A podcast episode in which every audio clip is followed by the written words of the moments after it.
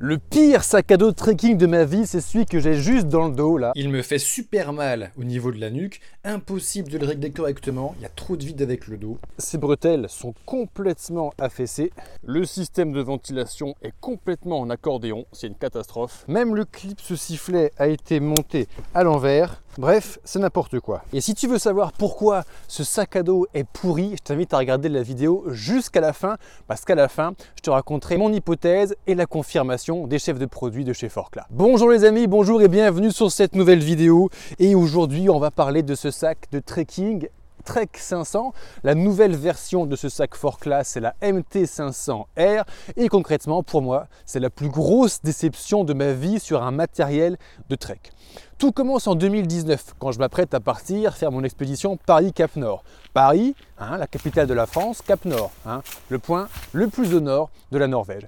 Donc cette expédition elle a duré 141 jours, près de 5000 km, et pour partir là-haut dans le Grand Nord, j'ai pris un sac plus gros que d'habitude.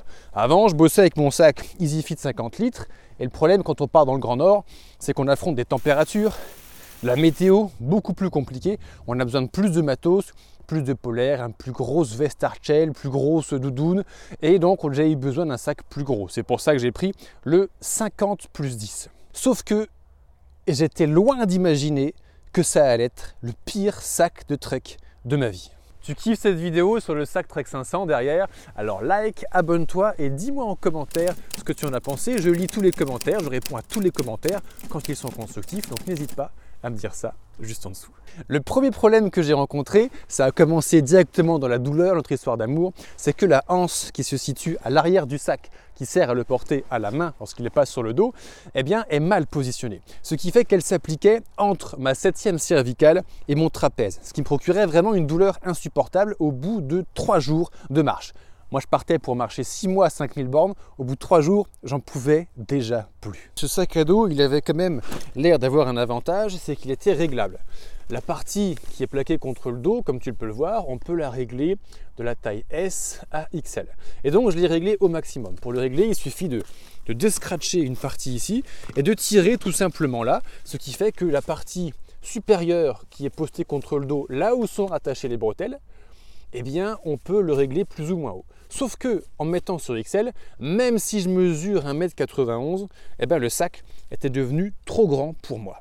Les bretelles en sont devenues trop grandes, le sac a beaucoup trop de marge dans le dos et il a commencé rapidement à s'effondrer. Et comme tu peux voir, ce qui est en contact avec le bas du dos là est complètement en accordéon. La pièce s'est repliée sur elle-même complètement en accordéon et ça, eh ben c'est nul en plus de rendre le portage très désagréable. Et c'est pas tout, il y a une autre pièce au niveau du haut du dos à l'intérieur du sac qui s'est complètement démolie aussi. En effet, quand on ouvre le sac à l'intérieur, il y a cette pièce de plastique rigide qui vient rigidifier le haut du dos. Hein, toutes les emmerdes sur ce sac sont arrivées vraiment par ici. Et ce qui fait que cette pièce, au bout de 4 mois de marche, alors déjà elle s'est complètement pliée et elle est ressortie. Elle est ressortie par le haut du sac derrière cette couture, derrière cette couture qui est là, et pas moyen de la réenfiler plus bas dans sa position initiale sur le sac. Donc, au bout de 4 mois, de 120 jours de marche, il y a eu comme un petit problème. Je ne sais pas ce que tu en penses.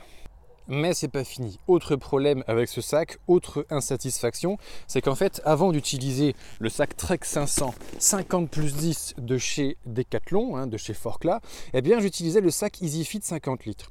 Dans mon sac EasyFit 50 litres, mon gros duvet, tu sais, le duvet que j'ai déjà présenté sur cette chaîne, mon 0 degré en plume, il tenait très bien dans la largeur du sac. Figure-toi que ce sac 50 plus 10 est moins large que le EasyFit 50 litres. J'achète un sac 50 plus 10 pour qu'il y ait plus de volume et il est moins large que le 50 litres. Je ne comprends pas la logique. Je ne comprends pas comment c'est possible de concevoir un produit comme ça. Et ce qui fait que mon, mon duvet rentrait limite, limite à l'intérieur qui était positionné en bas de la chambre principale. Évidemment, ça a dû contribuer au fait que ça a poussé, poussé, poussé sur les coutures sont presque éclatées. Je pense qu'il valait mieux que je m'arrête à Cap Nord. Si je montais encore un petit peu plus haut vers le pôle Nord, de toute façon, je me serais retrouvé à poil sans sac. Autre problème dans l'architecture globale de ce sac Trek 500 de chez Forclaz, c'est ça, la poche supérieure. Alors un sac 50 plus 10, c'est fait pour en gros ressembler à un sac 50 euh, litres et avoir en fait la possibilité par accordéon de fourrer du bordel entre la poche principale du sac et cette poche supérieure. Hein. Donc on a des, euh, des lanières ici que l'on peut beaucoup augmenter, 10 ou 15 cm, pour que ça, ça se retrouve très haut placé et qu'on puisse foutre du duvet, du matos ici. Alors, l'idée, pourquoi pas? Sauf que déjà, le sac là, il est presque plein et euh, je, trouve qu'elle est mal positionnée, tu vois.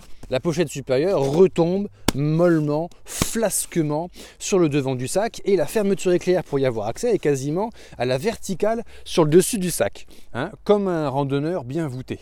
Mais c'est pas tout. Quand je partais à Cap Nord et que j'avais tous mes vêtements chauds du sac sur moi, c'est-à-dire ma polaire, euh, ma veste Archel, ma doudoune, tous les couches que je pouvais mettre, mon poncho, mon sac se retrouvait beaucoup moins plein et la poche s'affaissait encore plus. Regarde, j'ai enlevé mon petit bordel du sac et là, alors là c'est la Bérésina, elle est complètement affaissée à la verticale.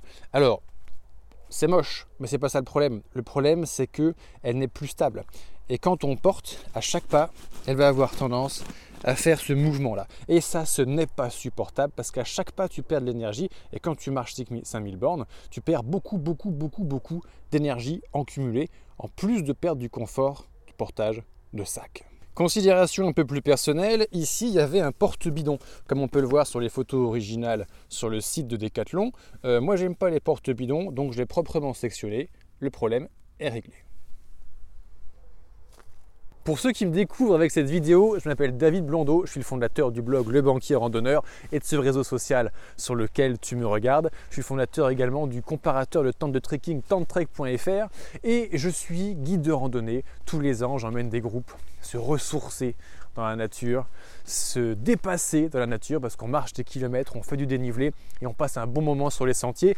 Il y a encore des places de dispo pour les aventures de cet été d'ailleurs. N'hésite pas à jeter un œil en description. Tu trouveras le lien pour aller voir euh, ce qui reste comme place pour aller visiter les volcans d'Auvergne et les montagnes françaises. Si seulement les emmerdes étaient terminées, maintenant ça ne s'arrête pas là. Regarde l'état des bretelles du sac il n'y a plus de rembourrage sur les premiers centimètres. Le rembourrage s'est décalé sur le côté de la bretelle complètement. Et le rembourrage, alors tu ne peux pas te le faire sentir, là, là il n'y en a quasiment plus. Tu ne peux pas te le faire sentir à la caméra, mais il n'y a quasiment plus rien. Quasiment plus rien aux zones de contact régulier avec mes épaules et mes clavicules très inconfortable pendant le portage, c'est-à-dire que mes clavicules se sont retrouvées sciées. Pendant l'expédition de Paris-Cap Nord, je me suis jamais autant blessé. La clavicule, je pense qu'il y a un nerf qui passe quelque part par là, près de la capsule articulaire qui est juste ici, et j'ai eu mal pendant des mois et des mois après mon retour de l'expédition Paris-Cap Nord, donc fin 2019 et début 2020. C'est lié évidemment à ce mauvais portage de sac et à ce rembourrage qui m'a fait défaut à cet endroit-là. Surtout que le sac sur la fiche technique les gars de Decathlon ont mis dessus était prévu pour porter un sac de bonne intensité avec une charge de 20 kg maximum. Je n'ai jamais chargé ce sac à 20 kg, je l'ai chargé entre 13 kg, 13 kg 5 quand je suis au bord de la civilisation et que je trouve du ravitaillement tous les jours, comme euh, la traversée de la France de Paris à Bruxelles ou le sud de la Suède de Göteborg, c'était assez facile. Et quand je suis parti au nord, et plus on part au nord, a de points de ravitaillement, plus il faut charger le sac. J'ai chargé à 19 kg maximum, plus 1 euh, litre 5 d'eau, j'avais 20 kg et demi en tout sur moi. Mais que 19 dans le sac. Donc pour un sac prévu pour encaisser 20 kg, en moyenne, il y a peut-être eu 15-16 kg dedans. Ça l'a démonté. Autre échec du sac, ça, ça n'a rien à voir avec le sac, c'est le texte que j'ai fait imprimer dessus. Regarde ça. Eh les gars et les filles, qu'est-ce que c'est ça? Ça c'est le nom de mon blog. J'avais fait imprimer avant de partir à Paris Cap Nord le nom de mon blog, le banquier randonneur. Et là qu'est-ce que je suis maintenant? Je suis le banque. Le banque, mais qu'est-ce que c'est que cette merde Le banque Decathlon, c'est pas du tout ça. Et au bout de quelques jours, j'étais pas arrivé à Bruxelles, qui avait déjà une première lettre qui était partie. Et alors bon, là, elle reste là, c'est euh, de la figuration. Bientôt, je serai plus le bancu, je serai le banque. Voilà, c'est en train de se barrer. Et on voit euh, le, tissu qui s'est fait moins cramer par les UV, Donc on voit le banquier randonneur en bleu foncé. Mais alors l'impression, alors la décharge de Décathlon, oui, c'était un petit jeune à l'accueil du Décathlon de Dijon à l'époque qui m'avait fait l'impression euh, nul, nul à chier. Alors j'espère qu'il y a eu une erreur de manœuvre à la pose des lettres et que d'habitude vous savez mieux faire votre travail que ça parce que là, euh, bah c'est pas du travail quoi. Le banque, non mais c'est quoi ce délire? Alors certains pourraient se demander à ce stade de la vidéo pourquoi est-ce que j'ai pas fait cette vidéo plus tôt En effet, ça fait depuis 2019 que je sais que ce sac derrière c'est de la merde. Donc pourquoi est-ce que je ne l'ai pas ouverte avant? Eh bien, pour ceux qui me connaissent, ceux qui me suivent sur les réseaux sociaux, ça fait 7 ans maintenant que je suis présent sur les réseaux sociaux et de plus en plus présent d'ailleurs. Euh, je suis un garçon très optimiste. Je ne parle que de ce qui va bien. Et donc toutes les reviews de produits que j'ai faites sont des reviews de produits que j'ai appréciés, que j'ai réellement éprouvés sur le terrain parfois en marchant un certain nombre de milliers de kilomètres avec, pour ceux qui me connaissent. Et euh, les matériels qui ne me plaisaient pas, le matériel de merde, bah, j'en parlais pas. Voilà, tu me fais chier, je parle pas de toi. Mais en fait, euh, peut-être que ça pourrait servir à quelques-uns. Et euh, pour être tout à fait transparent, maintenant ce que je vais faire, c'est que quand un matériel sera pourri, eh ben, je vous en parlerai les amis. On va faire comme ça. Allez, on continue avec cette review de produit, avec le scratch qui mort. ici, le scratch en fait, qui relie la, double ouverture de la poche ventrale qu'on peut ouvrir en grand avec le corps du sac. Là, il y a un scratch. Mais euh, il scratch, euh, bah, scratch plus quoi. Terminé, mort, basta. Et c'est pas terminé, on continue les conneries chez Forcla avec ce sac Trek 500. Euh, le clips là, il n'aurait pas un, léger problème le clips des fois. Hein un léger problème, je sais pas, je ne pas monter à l'envers. Bon, c'est naze. Et en plus, alors vous avez eu une bonne idée, les gars de chez Forclaz, vous avez fait un clips avec sifflet intégré. Excellente idée quand on part en trek, euh, notamment en montagne, notamment seul, il vaut mieux pour sa sécurité avoir un sifflet. Bon, est-ce qu'il marche d'ailleurs? Ouais, il marche très bien. Par contre, un sifflet monté dans le mauvais sens, Bon, ça, c'est des petites erreurs de conception. Et puis, à titre personnel, moi, j'ai un peu tendance à, personnaliser mes sacs. Hein. je suis plutôt dans une démarche minimaliste. Donc, quand il y a des trucs qui servent à rien, eh ben, je les coupe et je m'en porte bien. Comme par exemple, il y avait un filet là sur le devant du sac euh, Trek 500. Euh, partout ici, entre les deux double fermeture ventrale, qui sont d'ailleurs très pratiques au passage. Hein. Ça, c'était plutôt un avantage du sac, très pratique pour aller chercher un truc à l'intérieur. Il y avait un fil extérieur. Pour moi, les filets, ça ne sert à rien. Un sac bien rangé, c'est quand tout le matos est à l'intérieur. J'ai pas envie d'avoir un surplus de l'extérieur parce que ça déstabilise le sac, ça augmente la largeur de portage de sac et c'est pas bon pour l'équilibre, c'est pas bon pour l'énergie du randonneur, du trekker car déjà c'est 30 km à avaler par jour, donc on ne va pas lui rajouter une difficulté complémentaire. Ça, c'est très personnel. Ensuite, deuxième petite personnalisation, on en a déjà parlé, le porte-bidon qui était là, RIP le porte-bidon. Et il y avait également, comme tous les sacs euh, de chez Forcla que j'ai essayé, il y a une poche principale avec le gros et une petite poche secondaire avec une fermeture éclair en dessous. À nouveau, ça c'est un point positif de ce sac. Il n'y a pas que il n'y a pas que des points négatifs. La fermeture éclair, elle n'est pas toute neuve après 6 euh, mois de trek. Il y avait une, euh, une séparation entre les deux pochettes que j'ai trouvé très mal positionnée. Donc moi les séparations c'est très simple. Quick, quick, et si le matériel de randonnée t'intéresse ne serait-ce qu'un tout petit peu, bah déjà regarde un petit peu sur ma chaîne YouTube ce que j'ai fait. J'en suis à je sais pas 40 euh, reviews de produits éprouvés sur le terrain. Je pense que tu trouveras quelques inspirations pour euh, ton futur matos à toi. Et en description, tu trouveras le lien vers mon blog Le Banquier Randonneur, la page matériel où je présente justement tout ce matos où tu peux télécharger d'ailleurs gratuitement en téléchargement libre euh, une liste de matos pour remplir son sac et être prêt à partir à l'aventure. Parce que c'est ça qu'on aime. Alors je t'avais promis que si tu restes jusqu'à la fin de la vidéo, je vais dire mon petit avis personnel, comment Decathlon, comment les gars de chez Forclaz ont pu faire un sac aussi pourri alors qu'habituellement bah, je suis plutôt satisfait, on va dire, de la marque euh, Forclaz. Et je vous ai déjà présenté beaucoup de pièces d'équipement, d'ailleurs, de Forclaz sur cette chaîne YouTube, sur le blog Le Banquier Randonneur. Le Banquier Randonneur, pas le banque. Hein, le banque, je sais pas où ça va vous amener, ça, les amis. Alors, euh, petite hypothèse de ma part, et après, je vais même vous dire ce que le chef de produit de Forclaz, qui a été responsable de la commercialisation de ce sac, m'a plus ou moins laissé entendre en mail privé, et ce mail restera privé. Concrètement, j'ai tout de suite eu une intuition sur le ressenti, c'est que ce sac n'est pas un sac d'homme mais un sac de femme, d'où le problème de douleur que j'ai ressenti entre la septième cervicale et le trapèze là-bas.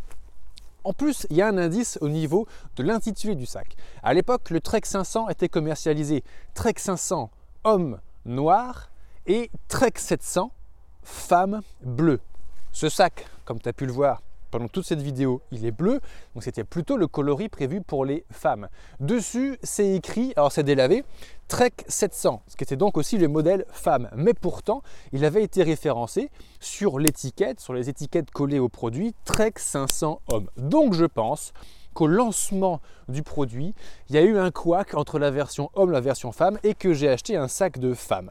Quand j'ai acheté ce sac en 2019, je mesurais 1m91, je pesais 81 kg, donc j'avais jamais été aussi musculeux de ma vie à l'époque. Et le problème, c'est que les sacs de femmes et les sacs d'hommes ne sont pas conçus de la même façon. N'en déplaise aux fanatiques de la théorie du genre, statistiquement, morphologiquement, un homme et une femme est statistiquement fait différemment.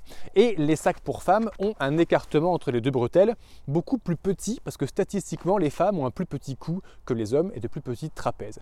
Or, le problème que j'ai eu sur ce sac, c'est exactement ça, c'est le ressenti que mon corps m'a dit, c'est-à-dire que pour la taille de mes trapèzes à la largeur de mon cou, les, bretelles de mon sac étaient trop petites, arrivaient trop proches de mon cou, et la hanse qui est derrière m'appuyait en permanence sur le nerf ou sur je sais pas quel point sensible qu'on a là entre la septième cervicale et euh, le trapèze. Ça c'est mon hypothèse.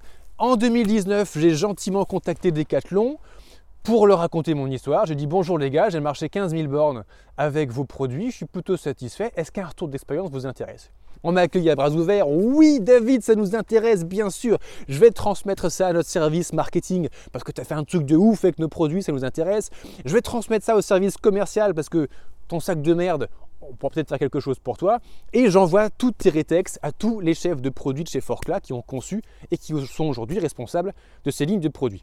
Très bien, j'ai envoyé un énorme mail avec mon rétex sur, euh, je sais plus, 12 ou 15 références de Forclaz que j'utilise. Le service communication m'a dit c'est génial et n'a pas donné suite. Le service commercial m'a dit on est désolé, bah va te faire rembourser ton sac à l'accueil. Et le chef de produit en charge du produit m'a dit c'est vrai et il y a eu un petit couac sur le lancement du produit. Donc, euh, donc tu as bien vu d'où venait le problème et maintenant la situation est rétablie. Donc quelques mois après cette erreur de lancement, eh bien le sac a été proprement commercialisé. Le Trek 500 noir homme, Trek 700 femme bleue. Les sifflets sont retrouvés dans le bon sens et j'espère qu'il y a eu des améliorations sur le sac. Moi, ça ne m'a pas donné envie d'acheter la nouvelle version du sac après l'expérience merdique que j'avais vécue avec lui. Et si certains d'entre vous l'ont fait, c'est l'heure maintenant de mettre en commentaire ton retour d'expérience sur ce sac de Forclaz ou les autres sacs de Forclaz d'ailleurs. Je te remercie d'avoir regardé cette vidéo en plein coucher de soleil hivernal avec moi. Avant de finir, j'aimerais passer deux petites dédicaces. La première à Richard Bronson. Je viens de lire son autobiographie et la devise de Richard Bronson, le patron de Virgin, c'est La vie est une grande aventure putain, mais qu'est-ce que c'est beau. Car comme vous le savez, aujourd'hui, je vais terminer la vidéo avec ma petite phrase préférée habituelle. Et deuxième dédicace, petite dédicace euh, au couple d'amoureux que j'ai croisé le 31 décembre, alors que moi j'étais en train de faire l'ascension du Puy de la Vache et de la Solace pour bien finir l'année 2023, il y avait un couple de jeunes amoureux randonneurs qui étaient en train de faire le tour de la chaîne des puits, le GR 441 de mémoire, et euh, ils étaient trop mignons tous les deux, alors que ça pelait, hein. il neigeait, il y avait du gel, ils étaient en bivouac, en autonomie, trop sympa.